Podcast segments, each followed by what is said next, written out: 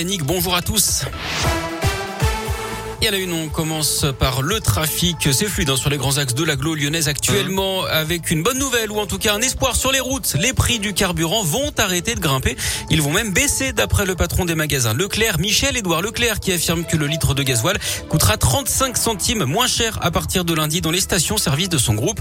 Les autres, la concurrence devrait suivre hein, grâce à un marché qui va se retourner d'après lui. Je vous rappelle que le groupe Casino propose aujourd'hui et demain le litre à 1 euro pour 100 euros d'achat en supermarché.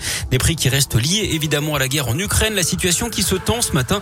Le président russe Vladimir Poutine a ordonné à son armée de faciliter l'envoi de combattants volontaires en Ukraine. C'est en réponse à l'acheminement d'après lui de mercenaires par l'Occident. Le Conseil de l'ONU se réunit en urgence cet après-midi à la demande de Moscou, alors que la Russie et les États-Unis s'accusent mutuellement de fabriquer ou d'utiliser des armes chimiques et biologiques en Ukraine. De son côté, Bruxelles propose 500 millions d'euros supplémentaires pour financer des armes à l'Ukraine.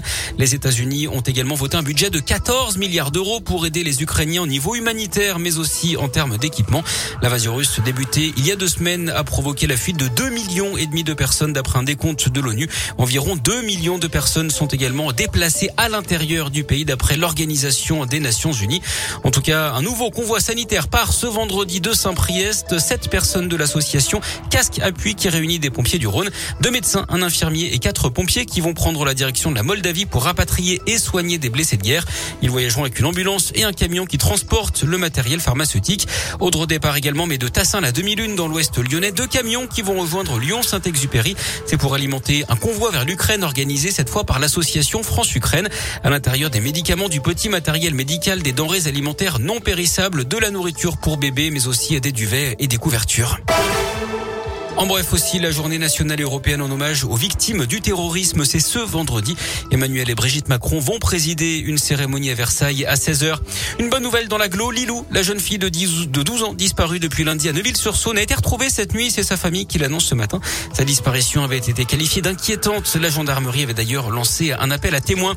Et puis à l'inauguration de la rue Joséphine Baker aujourd'hui, trois jours après la journée internationale de lutte pour les droits des femmes. Ce sera devant la résidence étudiante Studéa dans le 7e arrondissement à 17h30 pour un hommage à l'artiste et militante des droits civiques. Son fils sera présent ainsi que le consul des États-Unis. On vous rappelle hein, que Joséphine Baker avait fait son entrée au Panthéon le 30 novembre dernier. L'actu sport, c'est du rugby avec le tournoi des Six Nations. La France affronte le Pays de Galles à 21h à Cardiff. Euh, la France toujours invaincue qui peut rêver au Grand Chelem. Le Lyonnais Dylan Cretin devrait commencer comme remplaçant. En tennis, Caroline Garcia joue son deuxième tour à Indian Wells aux États-Unis ce soir à 22h. Notre Lyonnaise aura fort à faire hein, face à la jeune star britannique Emma Raducanu qui a remporté tout simplement le dernier US Open. Greg